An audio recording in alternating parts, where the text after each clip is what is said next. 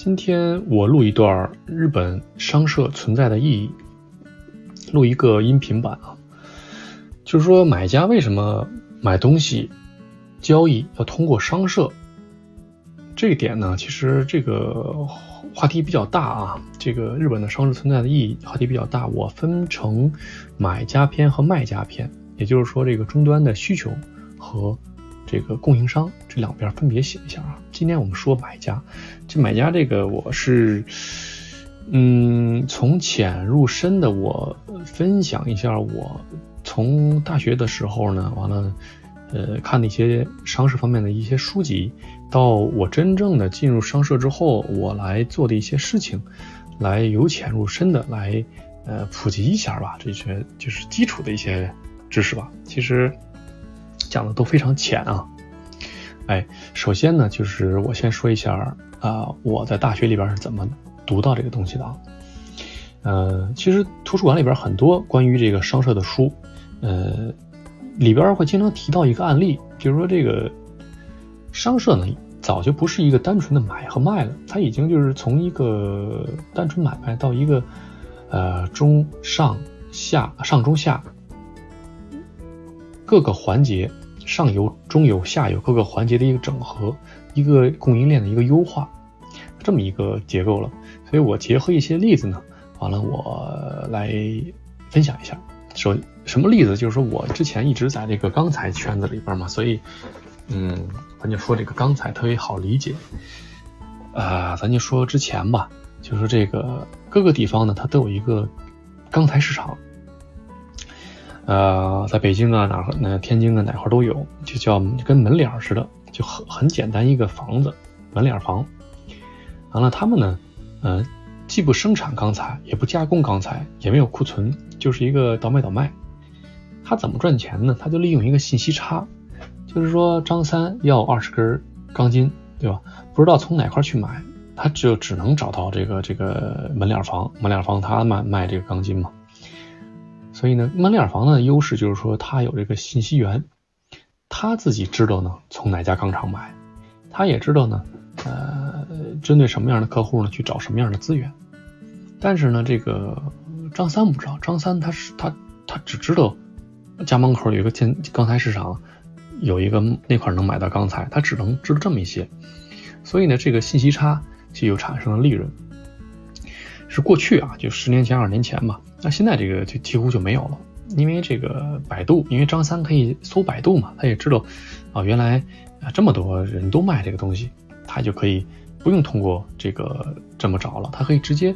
就找到一些更便宜的东西，所以这些门脸房的这个形式的这种企业就慢慢就消消亡了。所以呢，现在呢，剩下的呢之后呢，剩下的就两类，一个是这个。库存商，哎，一个是这个靠这个人脉积累起来的这么两类这个贸易商，他们也是没有工厂，但是他们也可以盈利。先说这个库存商啊，这库存商很好理解，那张三还是张三啊，要这二十根钢筋，就是即使他知道从哪儿卖，他知道从从哪块买，但是呢，他也不一定人，他也就是说卖的人不一定还有货。或者呢，他这个二十根这个钢筋呢，需求呢达不到钢厂的最低起订量，所以呢，他只能加钱从贸易商买。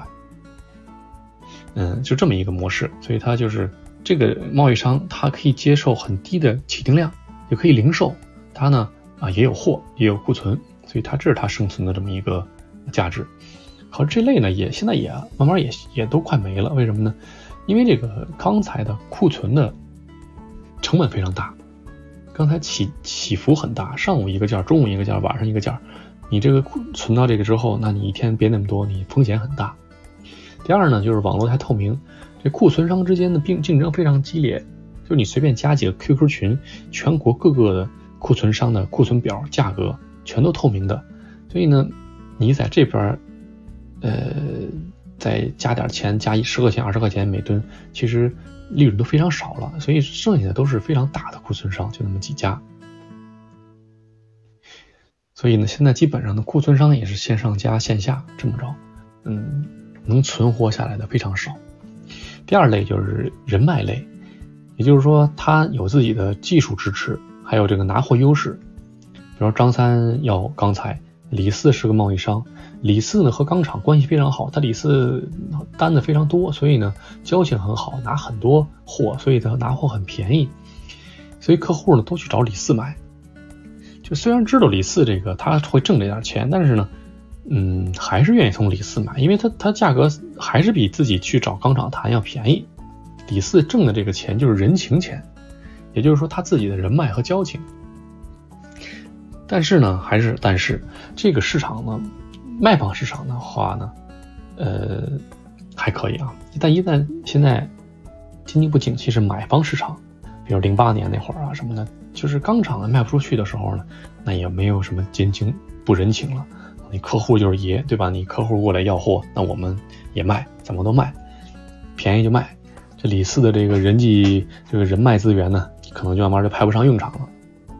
但是呢，有一点就是，比如说这个你要有技术，比如王五，王五呢他会一门手艺，他能把这个钢张三要的这钢筋呢做深加工，这样的话呢，他给他提供一个技术支持，这一点呢钢厂他就做不了。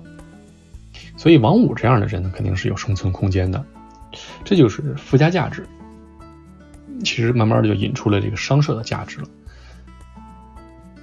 所以呢，互联网时代大爆发之后呢，钢贸商基本上就尸横遍野，尤其是内贸，就是国内贸易的这钢贸商，最后就就剩下代理库存商了，外贸呢也没好哪去。以前呢，就是钢厂不碰外贸，外贸有单子之后交给贸易公司，因为他他也不怎么稀的跟这个卖卖给国外，他这么一个情况。呃，一般呢都交给中间商或者说外贸商去做，不管就是说，呃，但是呢，现在呢，这个钢厂现在也是怎么说呢？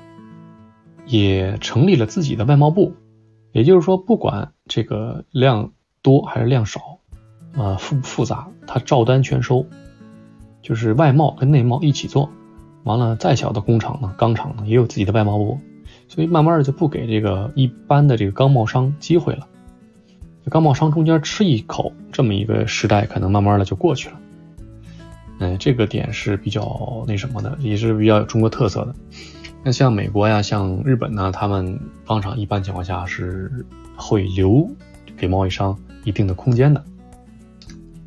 嗯，所以呢，这个。刚才外贸的这些公司呢，我到现在也没有见过说有有在国内有谁做到多大规模，也就是几个就是说有国企背景的几个人，就几个大的厂商还可以，基本上都是非常非常小规模的，所以呢，就是大鱼吃小鱼，现在这个导致的越越来越少。今天我就想说一下，就是说，我们就今天既然说这刚才的话题，那么中国为什么就没有日本那样的钢贸商呢？就这个是个大问题，咱们往下说，一点点来。呃，主要呢就是说，为什么没有呢？因为中国这样的钢贸商太容易被取取代了，对吧？我直接做就没你事儿了。日本钢商，日本的钢材贸易商为什么不容易被取代？举两个例子啊，比比较熟悉的日本的钢贸商有这个伊藤忠丸红钢铁，还有就是呃 Metal One，日语叫 Metal One。完了，伊藤忠丸红钢铁呢，就是五大商社的其中两家，伊藤忠商事和丸红，他们两个呢钢铁部门合并的。啊，一二零一六年，完了好像住友商事的钢材部也并入了，等于相当于这三五大商社三家，他们俩，他们仨弄到一起了。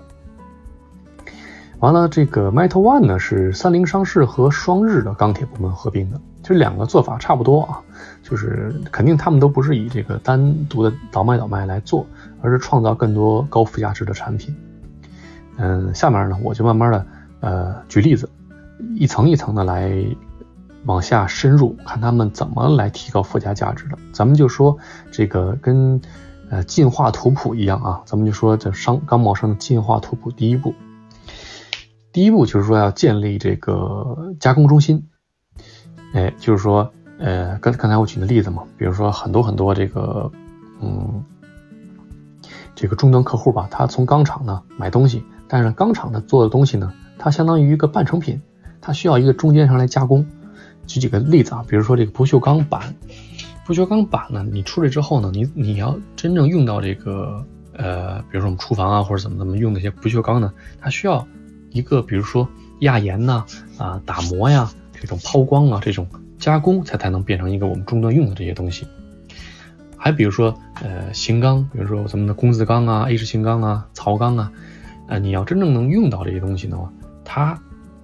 其实用到终端的用途，它可能还得需要钻孔啊、焊接啊、呃镀锌呐、镀铝锌呐，还有就是说，比如钢板的切割呀、卷材的分条啊这些东西，它其实都是一个呃有一个加工的一个必须有加工这个流程的。那大钢厂呢，它不做，那么小钢厂呢有需小呃客户的需求，所以呢，你能把这些呃大钢厂。不愿意为这些终端客户做这些定制东西的，那你作为一个加工中心，你就可以接这个事儿。所以这就是一个附加价值体现出来了，这是最最最最最最最基础的一个啊。咱们叫它进化图谱第一步。完了之后呢，这远远不够啊，咱们看第二步。第二步就体现出商社一般情况下三大机能，一个是贸易、投资和经营，这块挺有意思的。首先呢，加工中心呢，它无法解决价格的问题。就是你加工就是挣一个加工钱，钢厂卖多少钱，这这是钢厂的事儿。下边怎么卖，你卖多少钱，其实加工费它是比较固定的，所以呢，你没有什么话语权，你也没有定价权。所以呢，商社要做这个投资，投资分成上游投资、中游投资和下游投资。下游投资很好理解啊，就是比如说还是钢厂，咱们买过来钢板之后呢，完了卖给汽车做汽车板。那下游投资呢，就投这个，呃，汽车厂，对吧？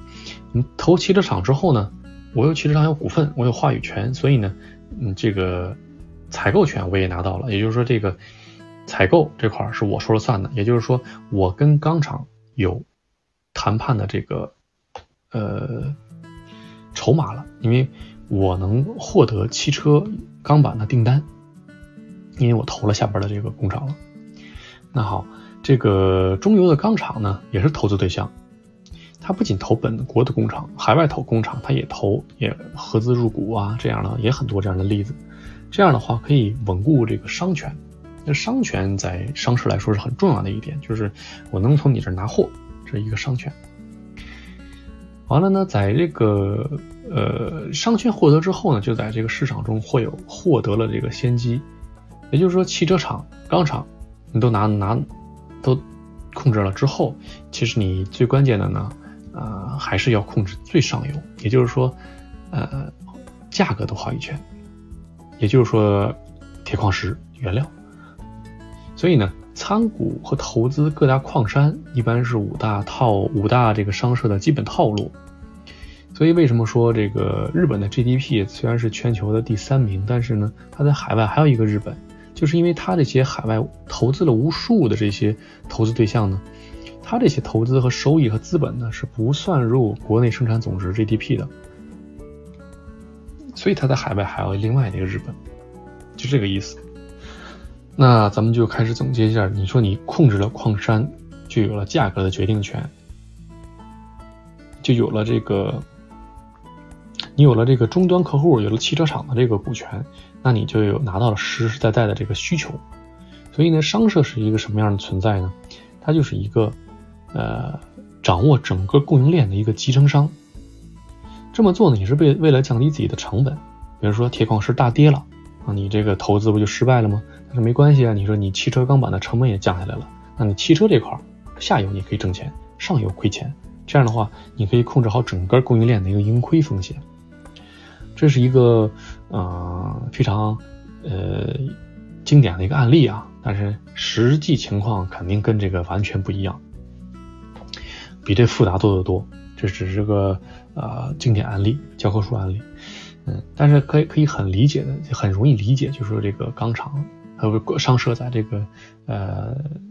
提高附加价值这块，就投资这块，它起到一个作用。而且我刚才举的这个汽车只是一个小小小小的板块，比如说以钢材商社为例啊，它有造船建材，都是同样的一个模式。呃，我看这个伊藤忠玩红钢铁这个公司，它的理念，它叫它以什么为自诩呢？他说自己是钢铁流通领域的综合生产厂商，就是他自己就要做一个综合厂商，所以呢，他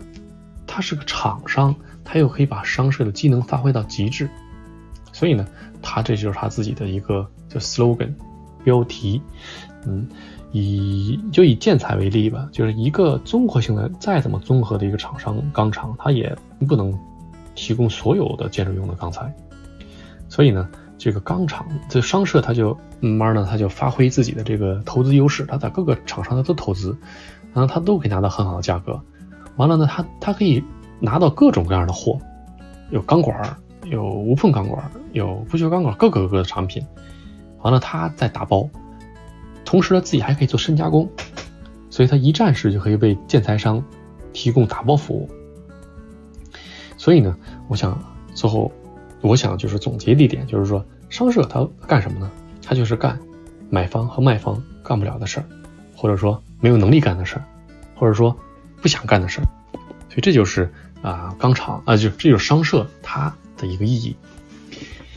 完了，再往下呢，我可能还有很多很多。我们今天先先到这儿，先听下集吧。